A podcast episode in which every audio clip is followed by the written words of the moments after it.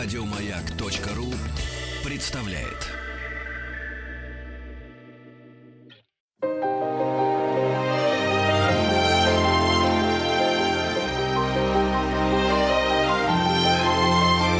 Антон Долин и его собрание слов. Здравствуйте, у микрофона Антон Долин. И у нас сегодня уникальный гость, человек, имеющий прямое отношение и к театру, и к кино, и, конечно, к литературе, и даже к радио, я бы сказал, это Александр Филипенко. Добрый день, здравствуйте. Александр здрасте. Да. Очень Спасибо. рад вас здесь видеть. И давайте я начну, э, вот обязательно хочу и про кино, и про театр хотя бы немного успеть поговорить, хотя времени всегда все это не хватает, э, но я хочу начать с литературы. Э, мне кажется, что э, удивительное и, ну, наверное, можно сказать, даже слово беспрецедентное событие награждение Нобелевской премии э, Светланы Алексеевич, потому что, в общем, это литература нон-фикшн, э, и многие даже говорят, что и не литература вовсе, потому что это такая скорее журналистика, публицистика. То же время это впервые за 28 лет человек, который пишет по-русски, человек русской культуры, я считаю, русской литературы, хотя она гражданка Беларуси, а, получает а, престижнейшую премию. Говорят, что премия политизированная, она всегда была политизирована. И это есть... Вот вы, как человек, живущий среди книг, среди прозы, поэзии, мемуар, как вы э, на это вот смотрите? Ну, положительно раз, конечно же. Это лишнее подтверждение слов Михаила Зощенко, это финал «Голубой книги», что перелистав страницы истории, мы замечаем, что в золотом фонде мировой литературы не бывает плохих вещей. Это чистая а значит, правда, да. А значит, и вот самое, запятая, при всем арабстве, которое существует, то там я показываю наверх, то тут есть абсолютная справедливость. Но и тут запятая. А значит, ничего не страшно и ничего не безнадежно. И вы знаете, какая тишина в зале. Два часа идет мой концерт, и в конце это читаю, и вдруг вот на этих словах такой тишина и такое удовольствие от этого. И в это время происходит главная перекачка энергии, души и мыслей с залом, со зрителями. Вот вы говорите об этом, ничего не страшно, ничего не безнадежно. Я сразу вспоминаю, когда это писалось э, все очень. Ой, в самые страшные Самое годы, как, да, какие да, вообще да. в истории России бывали. И это важно. Мне кажется, вот у Алексеевича же книги имеют такую же Uh, ну, не буду говорить там силу или власть, но сходный пафос, потому что они очень страшные, и в то же время они призывают uh, не бояться. И, по-моему, этот терапевтический эффект имеют. И самое интересное, что идет влияние вторым, третьим слоем ассоциации, не впрямую, чего сейчас не любит молодежь, назидательности. Угу. Понимаете, об этом еще поговорим. Но ну, вот кто же именно любит? это. Я расскажу потом. Вот, поэтому здесь э, вот это интересно. И когда ты считываешь эти планы, понимаете, как читатель, угу. ты понимаешь все эти... Это огромное удовольствие. И ты себя начинаешь уважать. О, кажется, ты понимаешь. Скажите, а вот мне интересно, вы как человек э, с самого начала своей карьеры всегда э, читающий, и я лично в вашем исполнении очень многих, наверное, из Зощенко тоже э, узнал раньше, наверное, чем прочитал, собственно, книгу. Вот у вас все-таки ваша актерская сущность или сущность, не знаю, чтеца, то есть исполнителя, она э, предшествует читательской рефлексии? Или вы сначала читатель, и сначала вы разбираете текст, постепенно в него вдумываетесь, и потом находите ключ к тому, как он будет звучать? Вначале всегда учитель. Так. Конечно же, Людмила Осина Стычинская, я помню учительницу литературы. Только все там и дома. И у нас дома книжный магазин открыли. И я помню времена, когда мы ночью стояли в очереди на подписные издания. И первое издание библиотеки приключений детское, с золотым обрезом такое. Да, у меня Его тоже такая была. Много разных было, но вот то первое, Да, это да. я издалека узнаю, что это такое удовольствие, приходишь и о, Майнрид, вот это Мапасан, вот это Чехов, а еще Огоньковский, ну что вы. Тогда все закладывалось дома и в школе. Какие мы с вами везучие люди. э, И вам повезло, и мне повезло уже там сколько годами позже иметь таких учителей литературы, которые не заставили ненавидеть литературу, чтобы потом со скрипом, с трудом ее заново полюблять. Ну вот, потому что ведь сеч- э, трудно сейчас молодежи объяснить, что, ну, мы не знали ни Булгакова, ни Платонова в школе. Кулацкий поэт э, э Есенин был, полузапрещенная Ахматова, Цветаевой тоже как-то. И вот и появление книг, конец 50-х, начало 60-х, вот это вдруг, когда мы открыли для себя все. Но потом надо было еще встретиться вот на физтехе с моими старшими друзьями, аспирантами. Я там был первокурсник, но так вместе, ну, благодарен. Все, что во мне есть хорошее, я обязан физтеху. Я до сих пор помню, как звонит мне, говорит, поезжай в лавку писателей в Кузнецкий. Сашу Черного будут давать в 11 часов. Вот. Слушайте, ну а, же... потом, а потом эстрадная студия «Наш дом», где Розовский, Рудберг Акселерот, и вот Марк Розовский, было предложение, кроме студенческих миниатюр, играть еще, и мы три вечера подряд, три вечера сатиры, кроме современной сатиры студенческой, мы играли классической русской сатиры, советской сатиры. Мы играли и Гоголя, и Салтыкова-Щедрина. Впервые Андрей Платоновича Платонова, «Город Градов». И, по-моему, у вас там сатириконовцы были, нет? А Верченко? Или это потом все произошло? Это потом. Это чуть позже. Вот Тот я даже Саша взял Черный. с собой... Саша Черный был, конечно. Ну, конечно. Это э, до сих пор я, я читаю, боже, «Два желания». Жить на вершине голой – писать простые сонеты и брать у людей из дола хлеб, вино и котлеты. Сжечь корабли и спереди, и сзади, лечь на, на диван, не глядя ни на что, заснуть, запятая, и любопытство ради проснуться лет через сто.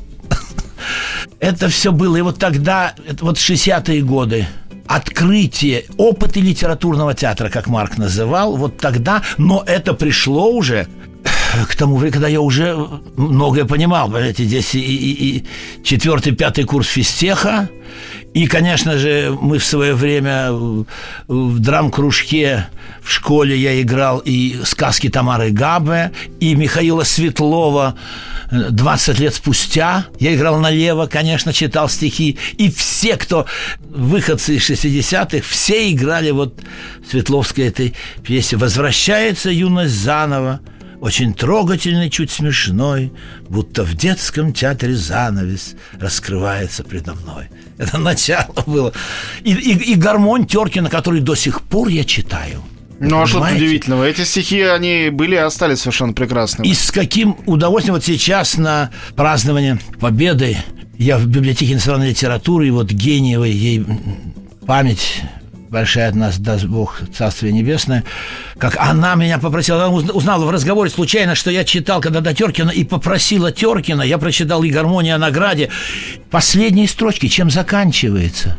И он говорит вдруг, «Больше б мог, да было к спеху, тем, однако, дорожи, что случалось, врал для смеха, никогда не врал для лжи. И по совести порою сам вздохнул – не раз, не два, повторив слова героя, то есть Теркина слова. Я не то еще сказал бы. Про себя по берегу. Я не так еще сыграл бы. Жаль, что лучше не могу. Замечательные строчки. Вы поверьте, на всех моих концертах уже в пятой-седьмой минуте вот происходит это единение с залом, и, ну, случается так, что держу в руках листочки. Когда но... Платонова читаешь, но я сверхзадача у нас по Щукинской нашей школе вовлечь зрителя. Я, вот посмотрите, как слова-то составлены. Ведь там не переставишь слово у Платонова. Да, это такая же иллюзия, как люди, слушающие, скажем, музыку там классическую 20 века или смотря на абстрактную живопись, говорят, я тоже так могу.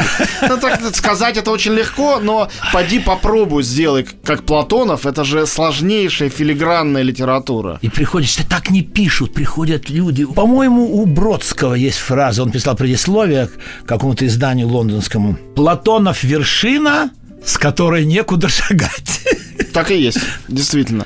Как в каком смысле Кавка в европейской литературе это некий абсолют, такая точка отсчета, которую невозможно превзойти и нельзя повторить. И с каким удовольствием я всегда принимаю приглашение в Воронеж на платоновские чтения. Mm. И вот нынче сейчас там я был и читал, и публика замечательная, и всегда мы памятники. Да ведь сколько народу, вы знаете, было, и, и Бунин, и, и Маршак, и Мандельштам, и вот где он Сейчас жил. Мандельштамовские будут же наверняка да. его юбилей, какие-то да, да, там а, И вот мы с дочкой ходили. Она как звукорежиссер мне всегда помогает.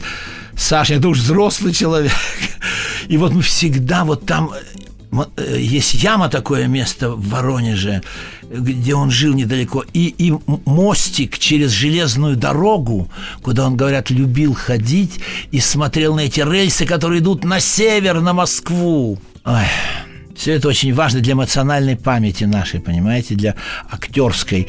Потому как особенно поэзия нуждается во втором, третьем слое ассоциаций, который необходимо иметь, и ты должен это загрузить, и должен это обязательно сообщить зрителям. И когда они считывают этот второй, третий план, они себя начинают уважать. Вот мы понимаем, что имел в виду поэт – Александр Георгиевич, скажите, а вот э, все-таки не посещают вас, э, вы так замечательно сейчас про физтех говорили, какие-то сожаления, что на этой развилке вы пошли так уверенно и широкими шагами вот в актерскую Нет. сторону и в литературную? Нет. Не физическую, не техническую? Это вы знаете, тут есть один нюанс не для эфира, как о том, что... Нет, мы, уж говорите же, прямо, нет, пусть мы, все услышат. Же, нет, мы же воспитаны, повторяю, далекие 50-е годы, что мы мичуринцы, мы сможем повернуть э, реки вспять и горы передвинуть. А судьба, а его величество случай – и вот так случилось, что наш театр разгромили в 69-м. В 68-м давали нам грамоты портком МГУ за идеологическую работу с молодежью. А после августа 68-го танки идут по Праге, танки идут по правде. То что в Чехословакии все со студенческих театров начиналось. А мы уже были звезды к тому времени. И Семен Фарадай, и Точилин, и Миша Кочин, ну и Розовский. И все, конечно, э, и когда так произошло, неожиданно, надо было сказать, кем быть дальше, физиком или лириком. Но я сейчас, другой, я выбрал лириков, но вспоминаю сейчас, вот не знаю, удастся ли, Слуцкий, как он написал в 60-е что-то, что-то физики в почете, что-то лирики в загоне. А это надо то время помнить, понимаете, когда... Ай, это хрущевская оттепель, развенчание культа личности Сталина. Почему в физике в почете? Значит, что-то не раскрыли мы, что требовалось нам бы. Значит, слабенькие крылья, наши сладенькие ямбы – и в пегасовом полете не взлетают наши кони, то-то физики в почете, то-то лирики в загоне.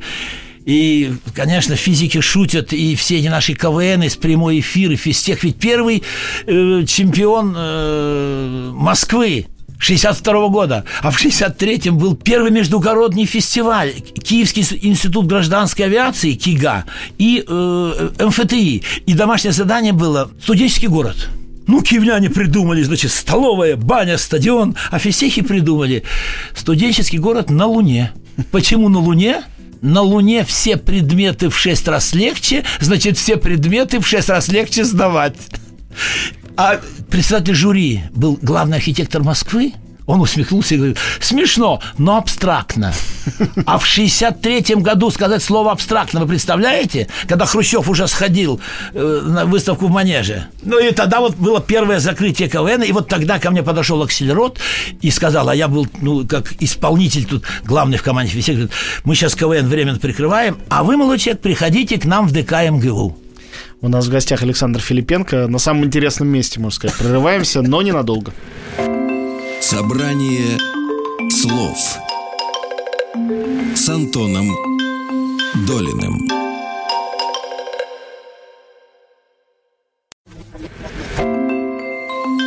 Антон Долин и его собрание слов.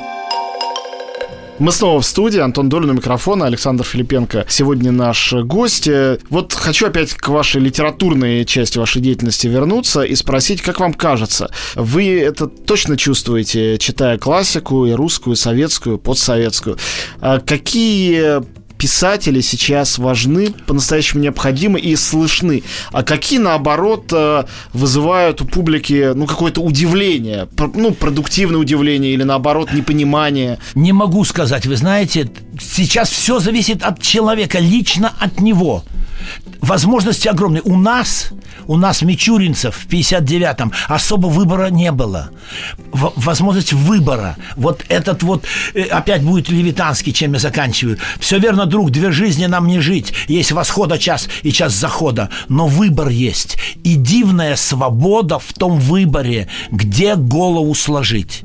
А я продолжу, какую книгу с полки взять. Конечно, мне благодарны бывают э, э, родители, которые мы приходим домой после вашего концерта, а ребенок говорит, дай мне Зощенко, дай мне Гоголя. Понимаете, это каждый должен делать. Но в основном сейчас, опять же, возвращаясь к, э, к мыльным операм, всех интересует экшен, экшен, экшен, экшен, движение, движение сюжета. Но и фрики, и, фрики. Литература-то есть главный экшен, а по фрикам русская литература Первая. мировой чемпион. Да, да, да. И Никто вот... не сравнит страница. Начиная и, с Фанвизина, Гоголя, вы... Салтыкова-Щедрина, Сухого-Кобылина, Чехова. И здесь важен один момент. Как понимаете, мне очень тоже умные люди и, и говорят, что у Филипенко есть талант медленного чтения, это раз. А второй, некоторые книги обладают полиграфическим эффектом. Для чтения у Торшера один на один. И первый в этом деле – это э, доктор Живаго, жизнь и судьба. И вы знаете, и, и, и, и, и мастер Маргарита, и даст Бог, будут еще разные варианты снимать мастер и Маргариты. И, и я, второй строчка идет у меня ведь и история, и у Кария играл Коровьева. Я хотел сказать, какой мастер Маргарита у вас сначала идет? Ну, пока нас никто не слышит, ну, конечно, Коровьев ближе мне. Чудакова говорила, что вот так вот надо играть, как Филипенко, э, Булгакова. А самое интересное, тоже не для эфира, но так получилось, что познакомился я с Бор Бортко на Патриарших прудах. Ну, мы живем рядом. А он, когда я там был с друзьями и цитировал первую главу, он с оператором выбирал точки для съемок. И мы вместе обошли. Патриарших прудов подошел, ты меня не знаешь? И Бортко представился. Будешь у меня, ты уже напрыгался, у Кары сыграл. Сыграешь у меня Азазела, только без прыжков и ужимок. У него другая была формула. И это надо было слушать. Ведь Азазела присутствует везде. И слушать текст Басилашвили был потрясающе готов. И если Борка чуть говорил, давайте сейчас не 93-й, а 98-й эпизод, минутку дайте мне, собирался, читал и все это выдавал. А Виктор Павлов, чьей памяти тоже вот передача будет скоро, он у, у Кары играл с э, кота. И так импровиза, импровизировал очень часто. Я говорю, Витя, нельзя, наизусть знают э, э, э, э значит, роман этот. И Кара разрешил. Я с Томиком э, Булгакова был на съемках и подсказывал Гафту прямо прямо, он говорит, только не залезай с книгой в кадр. Поскольку у Кары в начало было шесть серий, а потому что запретили, и он что-то сократил. Я говорю, смотрите, у Булгакова надо еще один абзац добавить. Давай, давай. Уважение мне, к литературе кажется, было. Вот уважение было, а у, а у Кары в результате получилась, на мой взгляд, более интересная картина, хотя тоже не безупречная, чем у Бортка, хотя Бортка как раз у него был буквалистский подход. У него это как он раз настаивал слово... на этом. Да, да, это чувствуется, и потерялась легкость, которая не есть в книге. но что-то придумать вот еще я к тому, что у каждого свой э, Булгаков, свой Мне мастер кажется, Маргарита. Еще, впереди настоящая постановка мастера Маргарита. И молодые, ведь, слушайте, она-то ушла к нему в подвал. Он замминистра был, муж-то на Арбате жил, у них домработница была. Вот любовь-то что делает. Это точно. А хотели бы вы снова в этот текст вернуться? На сцене Ой. или в кино? Или вы уже дважды сыграв, считаете, что все, хватит? Ну, сон Никанора Ивановича я изредка читаю с эстрады. Конечно. И да, это ки... отдельный номер. Отдельный номер. И на киновечере я читаю.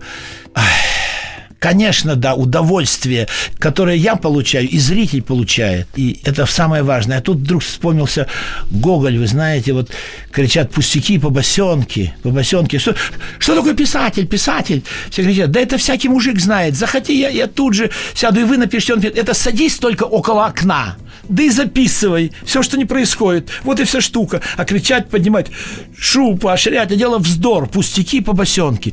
И автор пьесы, вы хотя по босенке – А вон пронеслись веки, города и народы снеслись и исчезли с лица земли, а по босенке живут и повторяются и поныне по босенке. А вон стонут балконы перилы театров. Все потряслось снизу доверху, превратясь в один миг в одного человека.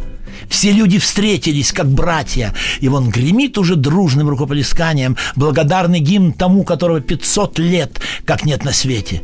Здесь я всегда вспоминаю всех авторов моего, моей программы и дальше у Гоголя идет, слышат ли в могиле истлевшие его кости, отзывается ли душа его, терпевшая суровое горе жизни – суровое горе жизни. Чисто платоновская фраза у Гоголя в 1842 году. Ну, мне кажется, что Платонов, он, конечно, наследник Гоголя по прямой, так же, как и Зощенко, только в другом отношении. То есть и Булгаков, очень прослеживаются все эти линии. Скажите, у вас эти голоса вообще по ночам в голове не спорят друг с другом? Я вижу, как они... не спорят. Они не спорят, но... Они договорились между собой? Договорились. Вот замечательный э, педагог, профессор, дирижер Левин в консерватории, и с ним мы в Тольятти был такой музыкальный проект «Классика на Волге», где они играли Шниткин, оркестр, молодые исполнители. А я читал Гоголя. И всего была одна репетиция днем. И вечером было э, вечер концерт. И волнуемся, третий звонок. И он приходит и говорит, ты знаешь, Александр, дирижер, там наверху, они, наверное, сейчас сели, салфеточку налили по стопочке, давай для них сыграем. И это меня утешает часто. И это я, когда редактирую Зощенко для эстрады, или будь то э, Довлатов, ну, я знаю, как они относились к этим, но я извиняюсь всегда перед ними и думаю, что так важно. И вот э, на э, канале «Культура» есть случай на станции Кочетовка, моноспектакль с Солженицыным. И я вел переписку с ним. Он говорил, зачем инсценировки? Инсценировки. Возьмите пьесы мои, возьмите пьесы. Но потом все-таки его уговорили замечательно замечательная фраза от него пришла. Хорошо, сокращайте, но не дописывайте. Это у меня как Последнее прибежище. Да, да, да. Вот, поэтому, конечно, такое э, извиняюсь перед ними, как бы некую молитву говоришь, но для эстрады, для театра по-другому надо читать. В этом все дело. Александр Георгиевич, у нас э, последняя минута. У вас есть право последнего слова или последнего ой, ой, чтения. Тогда из Левитанского о том, что это Заболоцкий. Не позволяй душе лениться, чтоб в ступе воду не толочь. Душа обязана трудиться и день, и ночь. И день, и ночь гони ее от дома к дому. Тащи с этапа на этап. По пустырю, по бурелому, через сугроб, через ухаб. Не разрешай ей спать в постели при свете утренней звезды. Держи лентяйку в черном теле теле и не снимай с нее узды. Она рабыня и царица. Она работница и дочь. Она обязана трудиться и день, и ночь, и день, и ночь. Спасибо большое. Гостем нашего эфира был человек, чья душа, безусловно, трудится и день, и ночь, Александр Филипенко. Спасибо. Спасибо. До свидания.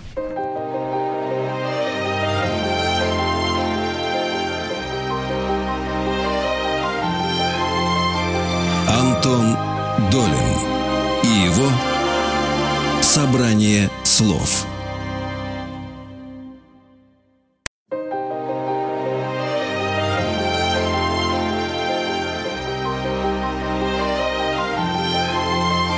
Собрание слов с Антоном Долиным. И мы снова в студии. Антон Долин и Александр Филипенко сегодня наш гость. Слушайте, ну давайте хотя бы чуть-чуть от поэзии двинемся в сторону кино. Простите меня за это. я, замечательно, да. Я просто как, ну не только, как это теперь называется, фанат, э, да. но и практически летописец Алексея Ильича Германа. Огромный поклонник вашей работы в моем друге Иване Лапшине. Понятно, что, может быть, это не самая большая ваша Ой. актерская работа, но мне кажется, она... Она первой строчкой стоит у меня. Она моей... потрясающая. Она совершенно невероятная Ой. и ни с чем не смеюсь, столько историй. Боже мой, быстро. Я знаю одну историю, когда, да. когда вас не отпустили из театра, Герман мне рассказывал, и он вместо вас там э, снял какого-то уголовника со, спины. Проход это было, нет, но потрясающе. Я всматривался потом, но прям не отличишь. Но это, это целое... Вы знаете, это судьба привела меня тому времени я уже все понимал про кинопроизводство. Я уже сыграл Кощей Бессмертного и «Смерть», «Звезда и смерть» Хакина Муриета. И когда был звонок от Замечательная Гер... роль, но, но они вообще ничего общего не имеют с тем, что вы делаете там. Это просто вообще другой так актер. Так вот, великий разрушитель стереотипов. Это правда. Это Герман, который видел нас в сказании про царя Макса Емельяна – еще в студенческом театре МГУ он видел и Семен Фарада, и Точилин. И если вы еще раз посмотрите Лапшина, на титрах идет номер, когда Фарада играет там... Я э, помню, конечно. Вот, это же номер из Летчика нашего студенческого... Летчика... вот, а С я... начинается фильм, это потрясающе. Да, а я играл э, уже тогда... Э, у меня были у Кирсанова в, поэме «Смерть» с куплетами и станциями был. И он решил, а вот я покажу Филипенко по-другому. А уж когда был Кощей Бессмертный, вот, то тут он и решил. И он предлагал... Кощей Бессмертный это тоже смерть? Нет, но да. он, он это сделал с Никулиным, он это сделал с Мироновым, он это сделал и с я Гурш, пробовался на Миронова, на главную роль. И была сцена самоубийства с револьвером. Да, потрясающе. Вот. А ехал я вместе с Толей Васильевым, которого тоже пробовали. И он даже думал бороду сбрить. Ничего себе. Но обратно мы едем с ним в поезде. И он говорит, это вы так, ваша актерская вот жизнь, как актеры его провели весь день в шкуре актера. Он говорит, я не знаю, как вы это выдерживаете. Но потом мне позвонили, сказали, вот с вами Алексей Юрьевич хочет поговорить. Он взял трубку. Александр, мы утверждаем Миронова, но я хочу, чтобы вы были в моей картине. Он мне говорил то же самое. Он, он ни за что не был согласен вас выпускать он из рук. Чу, вот это великое, вот талант, гений. Он собрал команду, которую понимали Э, его формулу. А Играть а было, ничего не играя. Ему же было очень важно. Самое главное. Каждый было. эпизодник, так называемый, да. он вообще отрицал да. это понятие. Да. Человек появляется на секунду в кадре, но он может быть важнее, чем исполнитель главной роли. И ведь утвердили Иру Купченко на главную роль. И это практически при мне было, когда он Федосову тоже Царство Небесное говорит, подожди-ка, ну-ка, Нину, давай сейчас, э, э, дайте, накиньте э, платочек. Сейчас мы вниз сойдем у дверей, на Ленфильме во дворе. Попробовали и сняли а утвердили на роль мороженицы, маленькая роль, которую... Э, нет, на, роль там одну на допросе. Одна. Это натуральная мороженица из продавала мороженое на фильме. Он снял Герман потом. А Нина была утверждена вот на эту маленькую роль. Потом у нас все повернулось. Но самое интересное, вы не знаете про спасение. У нас есть чуть-чуть быстро. Да, говорите. Мне приятно рассказать. Ведь в итоге, как получилось, как я стал главным. Первая фраза какая в фильме? Ну, какая Я не сейчас я помню этого. квартиру я помню, моего сказать. отца. Да, да, да, да. Вы понимаете, что произошло? Это вот я живой свидетель. Середине съемок, в перерыве приводят э, Герману мальчику, у которого уши стоят э, перпендикулярно лицу. Ему показывают, он говорит, отличный, так-то. Ой, Светлана, иди сюда. Значит, смотри, мы Александру, Александр, иди. Значит, э, это будет твой сын, ты его воспитываешь без матери. Завтра напишем ему, ему сцену, и все. И так возник у меня сын, с которым эта сцена. Есть дальше самое интересное что когда 500 поправок предлагали Герману, и год она лежала, ее уничтожали, и люди ему подсказали, э, от перемонтажа, Алексей, вы испортили картину, потому что они все считают эти редактура Госкино, что вот вы про то 36-37 год, а где же эти физкультурные парады, где эти праздники жизни, понимаете, все эти белые э, маечки. Сделайте что-нибудь. И он придумал – что это субъективный взгляд. Вот ему пришло, что подожди, правильно, пусть это будет воспоминание.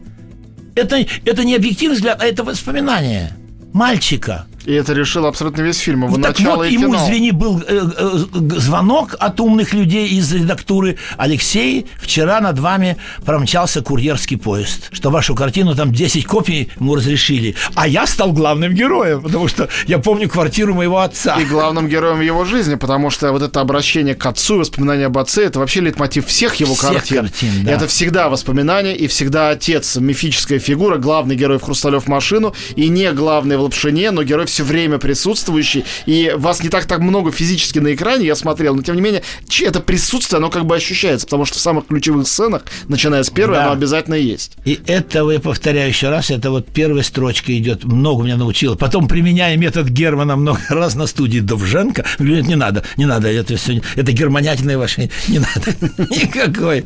Как вам было после этого возвращаться к ролям смертей и Кощея? Все равно же, э. вы такой острохарактерный артист, все равно вас так видят, э, и от этого, ну, спастись, я не знаю, как можно. Ой, это последнее вспоминаю фразу тоже Бортка, который мы вот э, э, завещание Петра мы играли, и он делает замечание другому актеру, а я рядом стою. И он, значит, актер говорит, поярче, поярче, к вам это не относится. Вот именно. Пригасить раз и навсегда. Да, ну вот умение пригасить. Вы понимаете, в нашем деле, когда тебе утром звонят и предлагают что-то, ты говоришь, с семьей можно посоветоваться? От рассвета до заката у меня есть время. И быстро мы сарафанное радио налаживаем, выясняем, что и как. И если уж я подписываюсь вечером, то я должен принимать условия игры этого режиссера. Понимаете, это очень важно, чтобы был у штурвала кто-то один. Вам легко это дается психологически? Теперь уже да. Потому что я понимаю, что только так есть. Лучше я откажусь. А, и у меня елки в Голливуде. Я ну, конечно. уеду. Лучше я почитаю, понимаете, вон Юрия Коваля или Олега Григорьева на детских утренниках. Поэтому... Это прекрасно благородное дело. Благородное дело. Вот. Но вот, к сожалению, приходится отказываться. А вот «Бедная Настя» и «Адъютанты любви» технологии мыльных опер. Я изучил, что это такое. Трехкамерная система. Это был интерес. Слушай, но сейчас же совершенно другие уже делают сериалы даже в России, я уж не говорю там про Америку. Это не про... Нет, они не должны нарушать. Не должны. Умение сделать тизер, крючок, как он кричал этот американец, эпизодники, чтобы сюжет, сюжет и кто такая бедная Настя, вы узнаете в сотой серии э, за пять минут до финала. Как меня часто на таможне спрашивали, вот самолет летал, скажите, кто бедная Настя, мы никому не скажем. Вот самое важное. Скажите, а вы как-то сейчас вот свят-свят-свят, или все-таки, если какой-то интересный э, сериальный проект предложат, э, вам это будет с тоже интересом, с удовольствием, любы, и всегда это рассматриваю. Ну а как же? Это интересно, и я... А смотрите скажу, много? Нет, я вот тут, мы как-то дома американские сериалы, не, все их знают, афишировать, которые сейчас пятый сезон идут. Это там и «Карточный домик», и «Скандалы», и, и, и шведский. Очень интересный мост и у преступления или убийства. Убийство потрясающее, это датский, это не шведский. Датский, ну, в общем, смотришь это дело, к десятой серии смеешься внутри, что такие тривиальные отношения. Ну, понимаете, ну, первый класс, но по сюжету они Сделано так завязаны. это нетривиально. Нетривиально. И характеры иногда проявляются практически как Умение. у Ипсона и Чехова. Так вот, надо до конца Но не сразу. проживать. Не сразу. Нет, Поэтому вот, вот это они подсаживают тебя как наркоман, и дальше это психологическая игра Но начинается. вы знаете, как трудно потом выскочить. Сколько мне мои э, младшие друзья из бедной Насти всегда говорили, Александр Юрьевич, как вы мало нас ругали в свое время. Когда я после бедной Насти приехал к Снежкину на э, Брежнева, я как на другую планету попал. И к Шакурову, как быть, Сереж, подскажи, я сидел, как возвращался, понимаете, тихонько в, в павильоне. Это другая, совсем другая методология. Это сложно без опыта умение вот от переключаться, а нормальное кино и обычное. Но зато вы понимаете, каждый выбирает для себя. Это точно. Но... И, и тут умение и, и вовремя отказаться, это благо есть, а молодым это трудно отказываться. Это большие опасности для актера. А что вас соблазняет больше всего? От чего вам труднее всего психологически отказаться, когда вам предлагают? Ну, скажите, там, большие деньги, или длинная работа, или, наоборот, что-нибудь литературное Сейчас... и не денежное. Что, вот, что, какое предложение нужно вам сделать? Что семья советует, что дома говорят, что дома говорят. То есть вы полный проводим. подкаблучник Нет, нет, нет, что вы, что вы, нет, нет, нет, мы все это обсуждаем дома, и э, Мариша потомственный телевизионный режиссер, я вот на яме пришел, вспоминаю, как здесь начиналось все это э, российское телевидение. Вот. Э, разные вещи. Главное, ну, в итоге, не буду скрывать, конечно, это заработок, потому что эта финансовая сторона важна и новое что-то, необычное, проверить себя. И пусть это будет один съемочный день, но это надо... Вы знаете, так говорят, Де Ниро отбирал. Вот ему дают э, сценарий, и если из девяти эпизодов в двух он снимает банк целиком, то он соглашается. До сих пор вспоминают визит к Минотавру, последний мой монолог, вот я, и, и, Белаш, настройщик был, вот эта речь. И это Вайнеры, благодарен Вайнерам. Но они и очень, многие очень забывают... писатели. Очень, понимаете, и, Замечательно. Э, все вспоминают э, «Место встречи изменить нельзя», я там не снимался, тут путают с «Рожденной революцией». А «Эра милосердия» у Вайнеров, основа Замечательный литературы, роман. замечательный роман. Но «Визит к Минотавру» еще лучше. «Лекарство против страха». У них Страх, вот. великолепная их поздняя вещь. Только надо умение вот вжиться в эту систему. Уровень приподнятости над бытом, ведь это все-таки не бытовая э, драма, так же, как и вампилов, как Шукшин. Вот это умение, этому меня научил физтех, и этому учила эстрадная студия «Наш дом». Понимаете, что там 1-2 градуса приподнятости над бытом у Шукшина, а Ионеско, Бекет, Кавка, там 25 градусов. И умение вот это переключаться, в этом удовольствие. Понимаете, разные формулы. Скажите, а вам хватает театра в вашей жизни, где столько литературы и еще какое-то количество кино? А, кино, телевидение. Вот театр как такового, как командного театра, не только как сольного чтения, а вот театр как театр, как Ну, то, интересно было- было, это важно, чтобы как вот Герман, как режиссер позвонил. Я хочу, чтобы вы это играли. Как когда-то Эфрос хотел, чтобы Калягин играл Гамлета. Ему не дали это сделать, понимаете? Вот я хочу. э, видит формулу. И тогда я благодарен. И что могу, я предложу режиссеру, а он будет как стилист отбирать. Это важный момент, понимаете? И театр, кино и эстрада – это разные планеты. Абсолютно, я потому и спрашиваю. И это, ну, так получилось, что у меня удается э, перелетать с одной планеты на другую. Это трудно, это сложно. Командное дело театр. Но когда Кончаловский предлагает, например, сыграть э, три пьесы Чехова «Дядя Ваня», э, «Три сестры» и э, м, э, «Вишневый сад», а как бы одним составом в одной декорации. А декорация это такой помост, как у Стреллера это, у Стреллера это коврик такой, на который актер выходит, и вот он уже актер. А шаг в сторону с помоста это сделал, и он обычный человек. И вот это удовольствие вот в этом, в этом театре. А Чехов, Чехов такой бытописатель. Нет, а вот Кончаловский предложил интересные ходы. И, мне было чрезвычайно интересно работать с ним. Хотя были свои трудности, конечно, и, и тормошил я его вопросами, что я делаю, глагол мне действенный, когда в школе учили, что я делаю. Вот. А в кино важны чувственные переживания. И Ульянов, и Плотников все время говорили, Саша, я действую или я пере- переживаю, в кино это разная вещь. И вот найти какой-то момент и зафиксировать, это могут вот три трехкамерная система в кино. Отлично, хоп, все, поймали, у меня есть. И главная фраза, я всем режиссерам предлагаю, так было и Никита Михалков очень черный, когда он снимал и собрал всех, ему на малые роли он собрал всех своих знакомых, что мы по- помогали. И он вот камера еще не остановилась, а он из-под камеры говорит, у меня есть. И мы чувствуем, что значит кто-то у штурвала, кто-то ведет нас. Это очень важно. У нас в гостях Александр Филипенко. Ну, мы прерываемся ненадолго.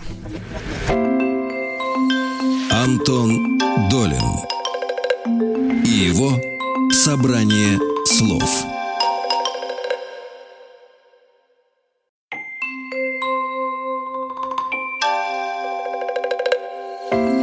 Собрание слов с Антоном Долиным.